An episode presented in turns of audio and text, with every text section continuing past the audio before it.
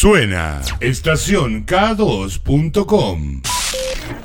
20 minutos nos separan para la una de la tarde. Desde aquí, la ciudad de Necochea, la mejor playa argentina, transmitiendo desde el balneario Poseidón.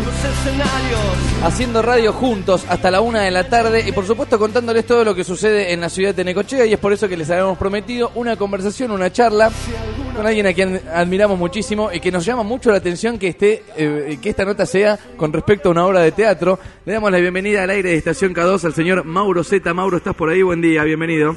¿Qué tal? Gracias por la oportunidad. ¿Cómo andan? No, por favor, queríamos, teníamos muchas ganas de, charlar con vos. Eh, la verdad que, bueno, te seguimos eh, esta carrera de, periodismo en una de las ramas. Eh, a ver, a mí me gusta muchísimo. No sé si en algún momento me hubiese animado a, meterme para el lado de los policiales. Que es difícil porque tiene cierta terminología que hay que respetar, obviamente. Claro, y hay ciertas cosas que a veces son contraproducentes con algunas causas, para decirlas en los medios. Exacto, mucho de legales me imagino que, que debes sabernos. Mauro. Sí, la verdad que, a ver, en eso que planteas es, una sección compleja, creo que todas tienen complejidad, pero bueno, yo creo que esta lo que además como sección lo policial tiene de complejidad es el nivel de certeza que requiere. Claro. Por ahí otras secciones, si vos en el periodismo deportivo aventurás que va a haber un pase de un futbolista a otro club y ese pase se cae, probablemente no dañes absolutamente a nadie. Pero o, nadie se acuerde, claro. Claro, si especulás que el asesino de fulano puede ser fulano y ese fulano no es, sí estás dañando a alguien. Entonces, en definitiva, lo que necesita el policial siempre es un grado de certeza. En una época se decía tenés que tener los papeles en la mano, lamentablemente hoy hay un nivel de descreimiento tan grande sobre, sobre la justicia en general que ni siquiera con los papeles en la mano eh, la gente cree que lo que le estás mostrando son hechos verídicos, ¿no? ¿Sabes qué? era, una, era una pregunta que te iba a hacer en el desarrollo de la nota, que como sale el, tema para ese lado, me, da para hacértela. Eh, imagino que hasta te ha tocado algún caso que vos a través de una investigación y con tu visión, tu olfato, tu intuición, vos eh, creo entender que capaz que tenés la verdad y no, así la tiene la justicia, ¿no? Me imagino que en algún caso te tiene que haber pasado. ayudar, si querés. me ha pasado por ahí ayudar alguna vez a encontrar una historia de los chiquitos que estaban desaparecidos hace más de 20 años en Don Torcuato. Había una madre que decía que se los habían secuestrado y yo recibo un llamado telefónico en la redacción en, cierre de un diario que se hacía que yo hacía que era el Diario Popular. Sí. Y de, Buenos Aires y cuando recibo el llamado un informante me dice que los nenes estaban en tal playa de Brasil que estaban siendo sometidos a esclavitud laboral y en eh, lo que automáticamente privilegiando la vida de los chicos en vez de publicar la noticia llamar al fiscal de la causa y avisarle para que los vaya a rescatar. Ahí sentí un placer muy particular digo un jefe con malicia podría decir te perdiste la primicia no porque también tuvimos fuimos los primeros que nos enteramos y publicamos que los habían encontrado porque esperamos que se cumpla el procedimiento y no arruinarlo pero sí, muchas veces pasa. E, es, este habitual esto de que estés en contacto con la justicia, ¿no? Imagino que debe ser eh, todo el día, ¿no?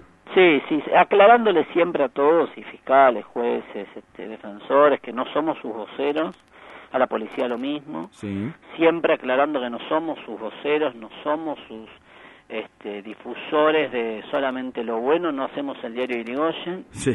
Digamos, la idea es que sepan que, que estamos para publicar si hay una buena investigación, la buena investigación, y si dentro de una fiscalía o de un juzgado hay un corrupto que no hace su tarea y es denunciado y hay un jury, también sale en nuestra, en nuestra sección. No hacemos periodismo oficial en ningún sentido. Digo, en esto de solo contar los procedimientos exitosos para mí no es hacer periodismo policial. Eh, ponías ahí en, ejemplo este caso de los dos chicos, sabes que bueno, Estación K2 te cuento un poco, eh, es una radio que está hace 20 años aquí en la ciudad de Tenecochea, es una radio básicamente de música que se ocupa también de, las cosas que suceden en la ciudad, por eso era risueño llamativo, digo, lo llamamos con Mauro Zeta porque viene a hacer una obra de teatro, pero tengo ganas de hacerle un montón más de preguntas. te voy a hacer la pregunta como si estuviese hablando con un músico. ¿Cuál, es tu hit en la investigación? Charlabas un poco de lo sensible quizá del caso de recién, pero si tenés que uno masivo que, que mm. vos dijiste... Esta... Yo tengo... a ver, yo si querés te cuento al revés. Me hice una nota acá en, el, en clarín.com y conté una historia que no la cuento mucho, pero que se las quiero contar si tienen unos minutos. Dale, por favor, sí. No sé hasta qué hora están al aire. El tipo, viste, se engancha cuatro horas.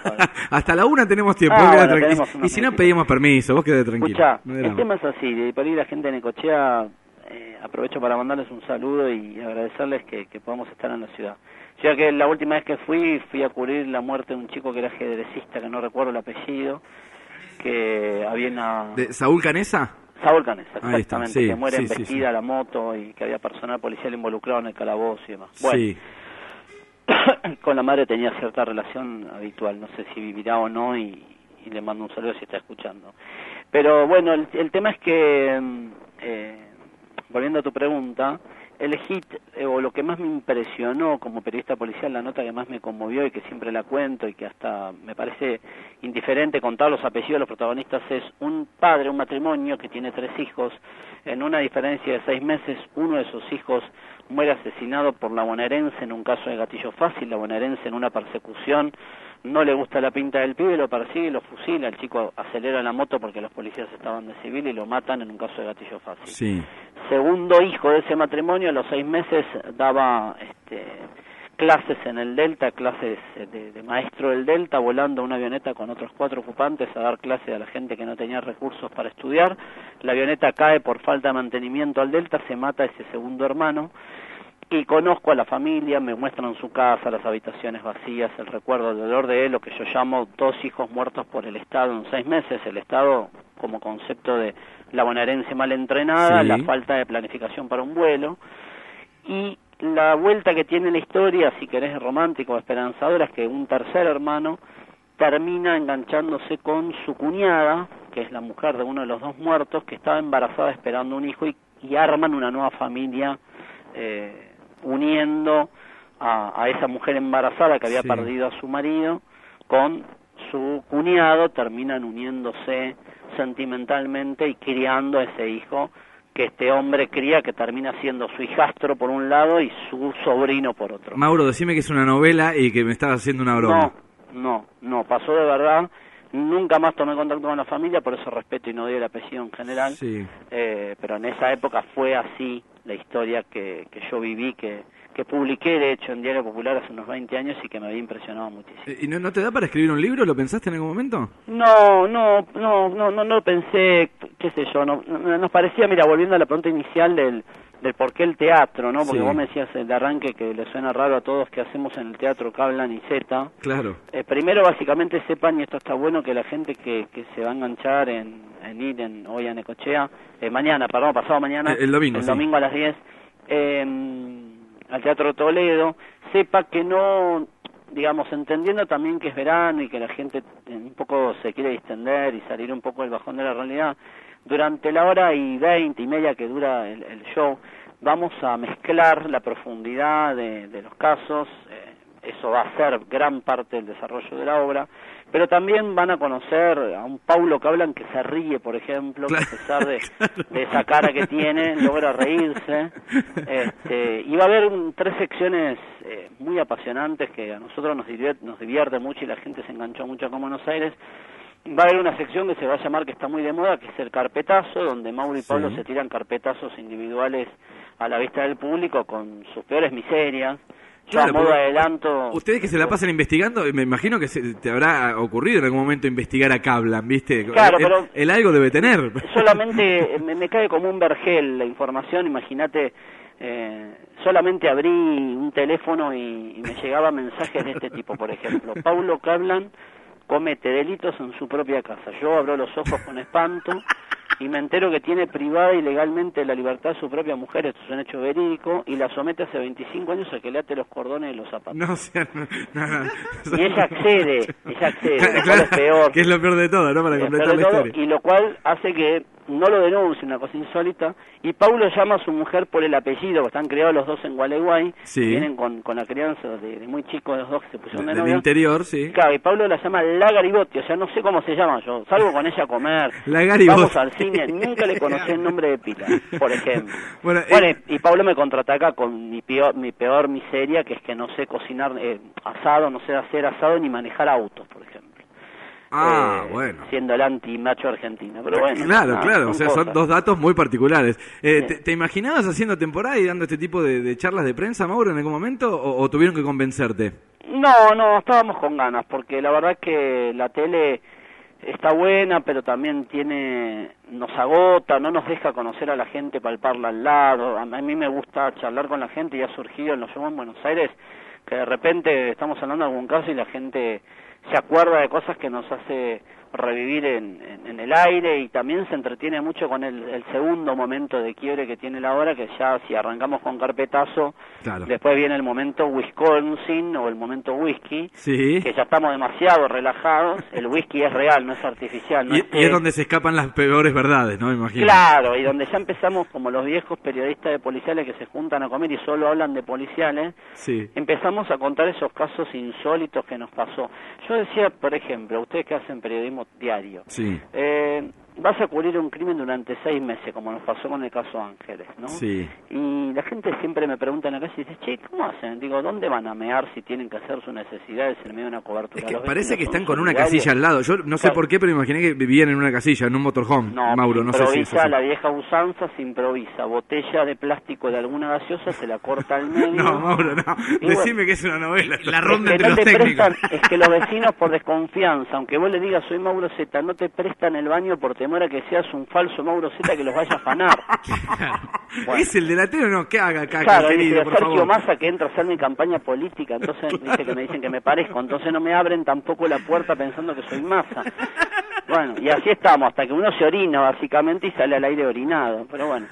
Pero estas cosas charlamos mucho también y, nada, tiene y después tiene una cosa que nos divierte mucho. Sí, o sea que la eh, teoría la teoría esa de que pueden estar de malla y ojotas con un traje, eh, con un saco, corbata y camisa es real, digamos. Es la vida misma. Y después tiene, ¿sabes qué? Una, una porción interesante, el, eh, ahí a lo largo de la obra vamos dando, mostrando objetos reales de un quinto caso que el público tiene que resolver, que es un quinto caso real. Ah, eso está bueno, lo había leído y te iba, a consultar. ¿Cómo es eso? Vamos mostrando y le vamos mostrando al público, eh, si la sala permite bajar hacia el público bajamos, si no desde arriba, sí. Eh, vamos mostrando evidencias que vamos sacando de, un viejo este, cajón de, de objetos perdidos y la gente tiene que al final este, hipotetizar de quién estamos hablando. Pero para que eso tenga cierto training, en un momento Paulo pone, me convierte casi como en la secretaria de Sofovich y me hace ir a dibujar a una especie de, de, pizarra sí. eh, un acertijo que Paulo va contando y yo tengo que dibujar con los años que llevo en la Dante Alighieri, lo cual es falso totalmente. Tengo que tratar de dibujar lo que Paulo va narrando para que la gente eh, entrene ese acertijo policial que vamos a contar previo a la resolución del quinto caso. Es algo, Mauro, te interrumpo, ¿es algo que se sigue haciendo esto? ¿Ustedes cuando van reconstruyendo un caso eh, tienen una especie de pizarra como para verlo medio de lejos? para clarificar. Y bueno, por ejemplo, si tuvieses que hablar de Nair Galarza hoy, yo diría, caso resuelto, no está yo, yo haría un punteo, caso resuelto. No hay dudas de que es la autora, lo único que se discute es la atenuación de la pena y si fue víctima de un delito preexistente ella respecto a violencia de género. Sí. Hubo planificación, no hubo planificación, pero nadie duda de la autoría. La propia piba está confesa. La, la defensa técnica, cuando tuvo la audiencia de pedido prisión preventiva o escarcelación, no puso en duda la autoría. Listo. Es la asesina, no hay duda, estamos todos de acuerdo. Dicho por ella, bueno. Y entonces ahí te queda de un lado, haces como una pizarra, más que yo soy bilardista y de estudiantes, pones de un lado la prueba y de un lado las dudas. La prueba, toda la que te acabo de enumerar. La duda es, ¿fue víctima de violencia de género antes? Si fue víctima de violencia de género, esos hechos anteriores, ¿le servirán para atenuar la pena hipotéticamente y zafar una perpetua? Bueno, y ahí empieza, con Pablo lo hacemos a diario como para ordenar el trabajo que vamos a explicar. Claro. Eh, Mauro, eh, es un placer realmente, te agradecemos tu tiempo, escucharte ya tu voz es tan distintiva que, que la verdad que es, un placer medio, como se dice, de, noche larga, de, dormir poco y mucho aire acondicionado me está matando. Te esperamos por acá. Eh. El domingo vamos a estar ahí eh, viéndolos. digan la verdad, ¿quién fue? Está bueno Esta es la frase que nos dice la gente hace veintipico años. Yo sé, y en esto digo sin estar ajeno a la realidad social que vivimos y a, la, problemática económica del país. Sé que es un momento difícil, sé que es un esfuerzo muy grande costearse una entrada en un teatro, este, pero desde ya eh, agradecido que la gente nos reciba, el que pueda este, ir y hacerse una escapada eh, nos va a ver en otra faceta diferente. Y, me parece que el atractivo puede estar en eso. Lo que pude palpar está buenísimo, ya te lo digo. y entendiendo un poco también todo esto de, de vernos distintos, ¿no? Se van a encontrar con, con un cabla, no te digo en zunga porque no llega todavía, porque no encontraron tamaño para El problema de que hablan, eh, hablando de la, del carpetazo, y esta es una pregunta que les tiro a ustedes que la resuelvan, el, enigma, es quién tiene las orejas más grandes, si Cablan o el petiso orejudo. no puede ser tan porquería. Mauro. ¿Viste? Pero ojo que él, porque yo ahora estoy con ustedes, pero si vos llamas a él y le das el, su defensa técnica, él atrás ya me arranca con 18 este, contraataques. y yo me imagino, te debe buscar dobles y todo lo demás, ¿no? No, no, no te las cuento porque si no, ya te, estoy contando la Tenemos datos para que hablan después, ¿eh? Porque hay, hay acá un rumor que dicen que tenés un parecido, después te lo vamos a decir fuera de aire para no ofenderte. Mauro. Hay muchos, hay un monstruo de la tele, una publicidad de... Un cantante de una banda uruguaya, te lo dejo ahí. Lo feo, yo te digo una cosa, lo feo es lo que tenemos, la, la, particularidad de los feos es que somos parecidos a la gran mayoría de la población. Siempre hay alguna particularidad que se parece, ¿no?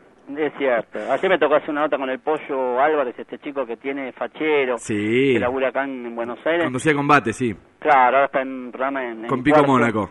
Claro, exacto. Fui ayer ahí y le, y le digo, Pollo, ¿para qué hablas? Si no tiene sentido, deja la cara tuya puesta. Yo me pongo atrás, vos solamente gesticulás y por primera vez yo siento que soy lindo por un rato, le digo. Mauro, te agradecemos muchísimo que tengas un excelente fin de semana. El domingo seguramente te estaremos viendo. conocerlo. Y por favor, y, también em, entender y, pedirte de, tener el contacto. Nada, se me abren un montón de compuertas. Imagínate, sos uno de los periodistas policiales más importantes de la Argentina. No sé, se me viene el caso Nisman, por ejemplo, para hacerte un millón de preguntas.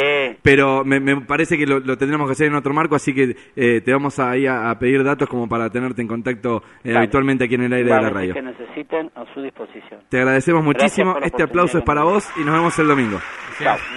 Ahí está, ¿eh? Mauro Z ha pasado. Buenísimo, ¿eh? se viene la hora, digan la verdad, quién fue recomendado de Estación K2 el domingo en el Teatro Toledo. Casi un stand-up periodístico policial. Impresionante, escuchame. Sonó Estación K2.com.